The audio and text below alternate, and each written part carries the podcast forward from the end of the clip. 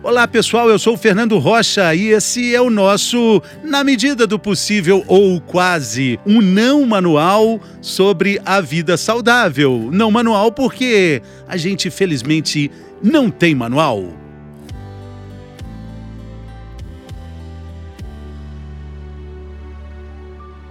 O Poder da Infância é o título do episódio dessa semana. A gente vai falar sobre essa matéria-prima do futuro chamada infância. Essa matéria-prima tem o poder de transformar uma sociedade, mas quais os erros que atrapalham essa transformação? Quais os erros que continuam atrapalhando essa possibilidade de transformação? Será que é mesmo possível entender os problemas da criança que a gente foi, olhando para o adulto que a gente é, ou pelo menos pretende ser? E como fazer para não repetir os erros com os filhos? A tarefa das respostas desse programa que tem perguntas difíceis fica por conta da psicóloga e psicanalista Gabriela Malziner. Tá dando a honra da presença aqui. A Gabriela é uma estudiosa do assunto, psicanalista fantástica. Estou muito feliz de ter você aqui, Gabriela. Bem-vinda. Obrigada, Fernanda. É uma alegria estar aqui com você. Que ótimo. Vamos falar sobre esse tema com perguntas difíceis. A primeira delas, Gabriela, qual é o grande poder da infância? Nossa, Acho que o grande poder da infância é o ineditismo, né? Talvez tenha aí uma marca muito interessante para a gente pensar sempre o infantil, que são as primeiras marcas de inscrição,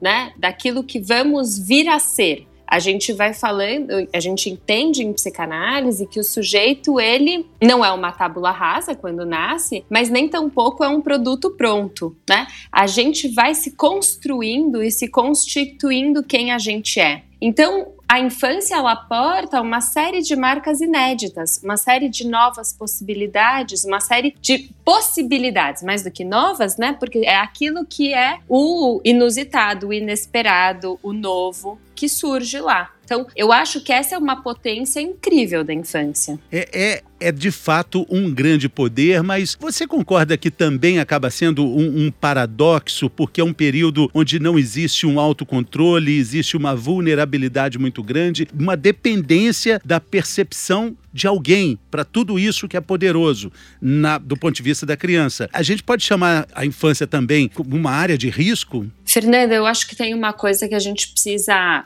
esclarecer aí aos ouvintes, né, e pôr em palavras sempre que a gente vai falar sobre a infância, é que a gente se constitui como sujeito humano a partir da relação com o outro humano. Então, não existe esse lugar nem mágico nem horripilante da infância. Existe um lugar que é construído na relação com o outro, adulto, responsável, competente, capaz, que foi que está na nossa vida como elemento fundamental para a gente vir a ser. Né? Então, se você pega um bebezinho e larga ele na floresta, ele não se constitui humano. A gente sabe por uma série de estudos que um bebê, se ele não é libidinizado, se ele não é amado, se ele não é envolto de cuidados e afeto, ele não se torna humano, ele não sobrevive. Então, quando a gente está falando da infância, a gente está falando de um grau de vulnerabilidade enorme, sim, porque eu preciso de um outro capaz e suficientemente investido em mim para eu sobreviver. E eu preciso também de oportunidades, né, para que as coisas aconteçam. Eu preciso do investimento desse outro, do investimento da sociedade de um investimento enorme para que essa criança possa se construir como tal. Agora, esse investimento é também é parte dos adultos, mas parte também é de uma pessoa que, que foi criança e que deixa ali. Existem várias teorias, é, é, várias teorias da psicologia, da psicanálise também, de um resgate, algumas até mais espiritualizadas, falam do resgate da criança interior, a criança que você foi, o encontro com essa criança. E aí você, quando olha por esse retrovisor, vai encontrar muita fragilidade, muitas, muitos cacos quebrados ali, inevitavelmente, né? Eu queria falar um pouco disso também. Como é que a gente pode acessar tudo isso? Isso é válido? É, faz sentido olhar por esse retrovisor e encontrar essa criança que a gente foi? Isso é inevitável. assim, acho que não tem esse lugar possível do encontro com o infantil que não desperte o infantil em nós. Né? A gente sabe que uma mãe, por exemplo, quando ela quando nasce um bebê, uma mãe, eu tô chamando aqui de mãe, mas pode ser qualquer um que faça a função materna, né? Qualquer um que se disponha a cuidar ativamente de um bebê, sabe que vai ter que entrar em contato com os elementos mais arcaicos da sua subjetivação humana, né? Porque é rememorado das instâncias mais primitivas de mente. Então, para uma mãe poder cuidar do seu bebê, ela vai ter que estar tá em contato com os elementos arcaicos de quem ela foi e de quem ela segue sendo. Assim como, né, o infantil da criança desperta o infantil no adulto que cuida, assim como a adolescência de um filho desperta a adolescência de um pai né? A gente está o tempo todo nessa conversa porque o infantil permanece em todos nós. Gente, não existe um momento em que a gente fala, pronto, agora acabou, agora eu virei adulto e é só adulto. Não, o psiquismo humano, eu, eu brinco que ele é meio débil, né? Porque ele fica voltando, ele está o tempo todo nessa conversa entre aquilo que se foi e aquilo que se é essas camadas estão postas em cena o tempo todo. Elas são multifacetadas. Elas permitem que a gente opere aqui, adultos, né, conversando, bem como ela permite que a gente acesse camadas daquilo que é o infantil em todos nós. Então, isso, isso não é uma escolha, isso não é uma opção. Isso está posto. É impossível se relacionar em, dentro de nós mesmos se a gente não puder olhar para as dimensões infantis que a gente porta. Interessante isso, você dizer que isso é algo que está posto. E logo no título né, do nosso podcast já existe uma informação que é, é, na medida do possível, quase um não manual sobre a vida, porque a gente realmente não tem manual. A gente tem a vivência. E quando a gente fala sobre essa educação, eu sou pai, eu, eu sou pai de três, uma criança e dois, dois quase adultos, adultos, né? Já, já adultos. E olho e, e vejo erros assim que são cometidos mesmo por falta de, de conhecimento, até por falta de desse manual que a gente busca, porque eu olho e falo, puxa, eu apanhei demais. Eu apanhei demais nos anos 70 ali, eu tomava chinelada, já apanhei de cinto, de correia. É, é, mas quando eu olho para a infância do que teria sido a infância dos meus pais, eles sofreram muito também. Eles fizeram o que foi possível. Eles, eles, eles entregaram tudo. Uhum. E mesmo assim eu olho para trás e vejo como foi difícil a vida ali. E aí vejo com meus filhos, eu tento fazer o melhor, mas eu tenho certeza que os filhos vão olhar para o retrovisor e vão pensar: puxa, meu pai errou pra caramba, mas ele fez o que foi possível. É sempre assim, vamos caminhar sempre assim. Nunca esse elo vai se romper. Acho que não, né? É assim que as novas gerações sucedem as antigas e as coisas vão caminhando. Acho que não, não tem um lugar, não tem um lugar nas relações humanas que venha com manual. Essa é a ilusão dos tempos. Eu, eu acho genial essa ideia do não manual, porque é disso mesmo que se trata. Né? A gente vai vendo uma sociedade muito sustentada por manuais, numa fantasia de que isso vai permitir não errar. Só que isso cai em outros enganos, né? Isso produz outro tipo de engano, no qual eu escuto aqui muito na clínica jovens me falando de uma série de diagnósticos que portam, como por exemplo, sou deprimido. Sempre digo, mas eu não sei o que é ser deprimido.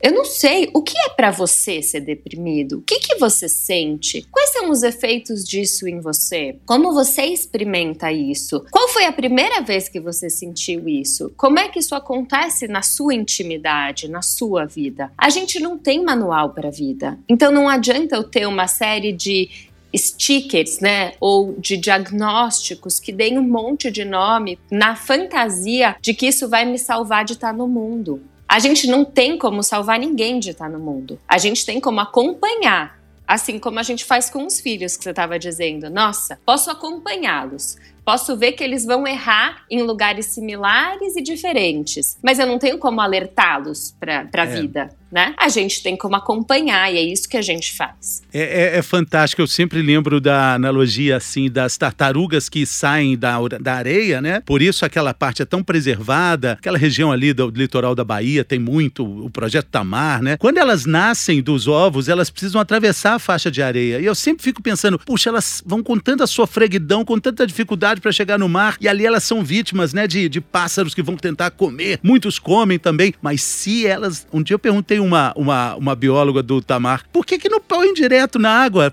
Porque se ela não atravessar, ela não tem musculatura para nadar, aí sim ela vai ser uma presa mais fácil ainda. E a gente vive essa sociedade que é avessa à dor, avessa a qualquer transtorno de, de incômodo, né? E por isso talvez a gente queira tanto uma letrinha para chamar de nosso problema, um TDAH, um, uma letra para definir a angústia que a gente sente, né? Exato. Então, e, e, bonito também no projeto Tamar, né, é pensar que essas mesmas tartarugas, quando forem a vez delas serem as mães e os pais, retornam para a mesma praia.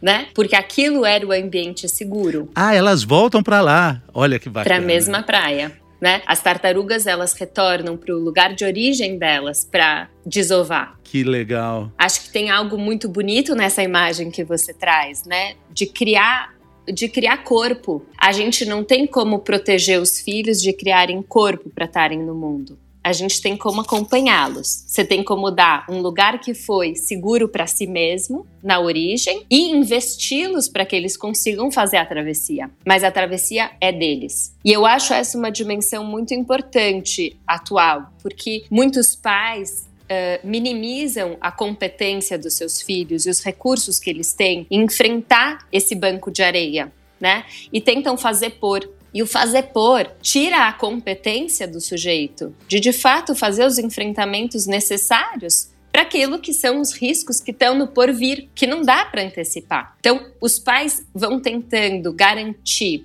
um lugar muito macio e seguro que torna essas crianças muito frágeis e deprimidas, né?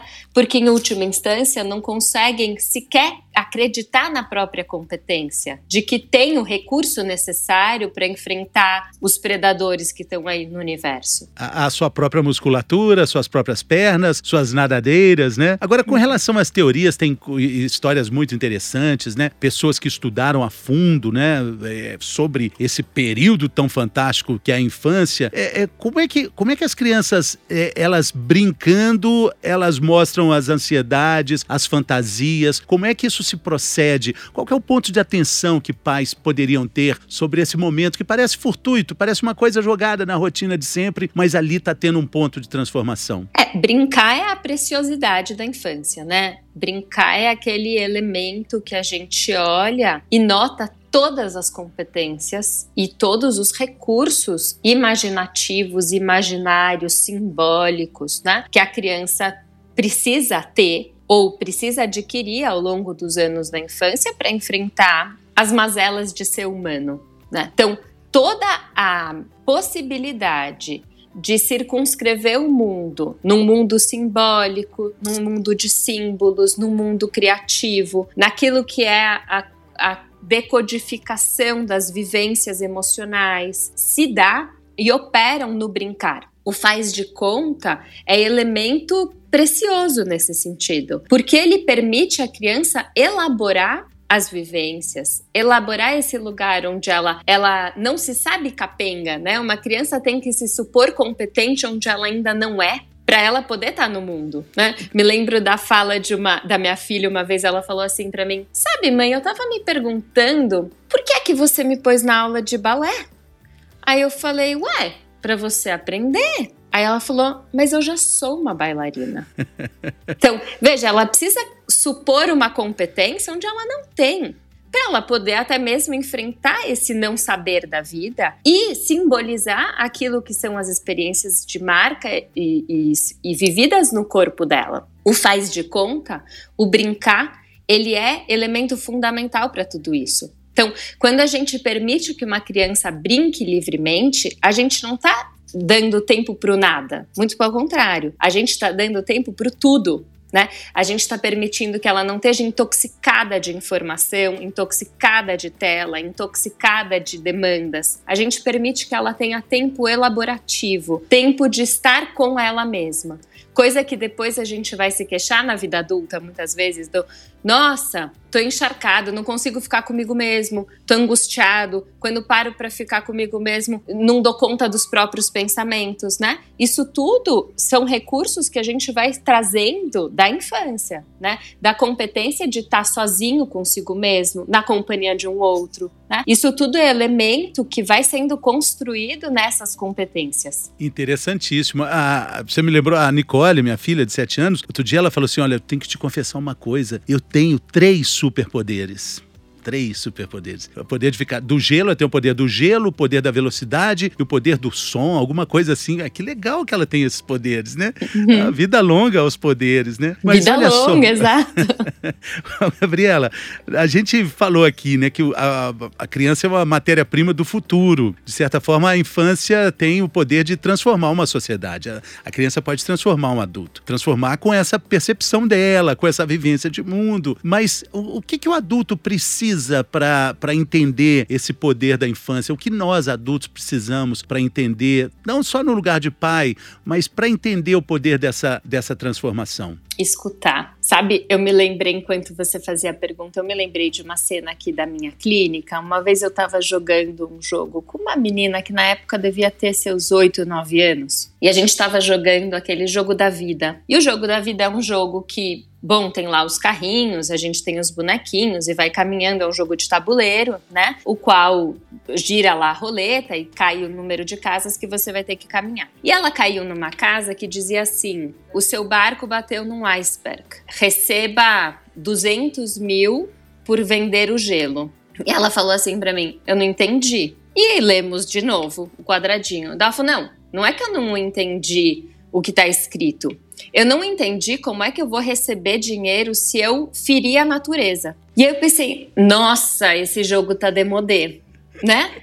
É uma versão passada, é para é a geração anterior, em que a gente achava que bater no iceberg poderia me dar a oportunidade de vender gelo. Se a gente puder ouvir, a gente vai ver que eles portam muito saber sobre o mundo e um saber que a gente não tem mesmo né? Que a gente vai olhar também pela primeira vez de novo. Essa é a oportunidade, né? A gente começou dizendo desse lugar é, que a infância porta o novo, e é verdade que se a gente puder escutar as crianças, a gente também vai se surpreender com o olhar que elas têm sobre o mundo. E, e, e sempre, e sempre. Agora, para a gente caminhar aqui para o fim, infelizmente nosso episódio está chegando aqui na reta final, mas tem uma pergunta muito importante. É, a gente convive na nossa vida com pessoas que invariavelmente reclamam de uma infância muito sofrida, de traumas, de violências emocionais, sexuais, violências de toda forma e que, que vão caminhando junto com a jornada dessas pessoas. O que, o que dizer para essas questões? Como é que a gente pode, o que a gente pode fazer com o que a vida nos fez? Essa foi difícil, né, Gabriela? Essa é a melhor pergunta. Essa é a pergunta de fim de análise, não de fim de podcast. Veja, acho que essa é a pergunta fundamental. É isso, é a isso que serve o espaço de reflexão de uma análise, né? A, a saúde mental não é não ter uh, mazelas. Saúde mental é o melhor que pode se fazer com as mazelas que se tem. Então, a gente não vai salvar ninguém das mazelas da vida, mas a gente vai poder pensar o que é que a gente faz com esse lugar de mal-estar que está posto para cada um de nós nos seus lugares específicos. Né? Então, poder se haver com esses elementos, tá curioso consigo mesmo, se, se, for, for, se for um lugar de muito sofrimento, poder contar com ajuda especializada, né, para poder trabalhar esses elementos, é fundamental para não produzir repetição, porque a gente repete o lugar de dor. E talvez essa seja a maior tragédia, né? É repetir o lugar daquele que a gente quer escapar, né? Repetir o lugar que a gente tenta evitar. Então, se esse é um lugar de dor e tá difícil sair desse lugar de repetição, procure ajuda. É muito importante. Muito bem. Guimarães Rosa dizia, né? É, quem muito se evita, se convive. É, se fica evitando, falando, você acaba convivendo, né? Quando, quando, quando você olha para o abismo, o abismo também te olha, né? Enfim, tem várias definições para isso, né? Gabriela, muitíssimo obrigado. Foi uma conversa fantástica. Queria que você deixasse aí uma, uma pista para as pessoas te acharem. Você tem uma clínica que tem um trabalho muito bacana também. Fale aí seus, seus arrobas, seus endereços da, da internet. Puxa, eu não sou uma muito tecnológica nesse ah. sentido. Não me acharão no Instagram. Ah. Né? Não, mas a clínica, mas a clínica sim. Mas a clínica sim, né? É. É, eu posso uh, o contato do MNA, né? É, tem o telefone, tem o site. E, MNA. E, e, tem, o, e tem a, o, o Instagram também tem, do MNA? Tem o Instagram do MNA, né? Isso dá para achar. É, talvez esse seja um caminho, né? É, mas enfim. É clínica MNA, M-E-N-I-A. M-E-N-I-A, exato. É. Gabriela, muito obrigado. Sucesso para você. Valeu. Obrigada, Fernando. Uma alegria poder falar um pouquinho sobre esses temas com você. Isso aí. Valeu, pessoal. Muito obrigado também pela sua companhia. A gente fica por aqui, mas também volta por aqui na semana que vem. Valeu. Saúde.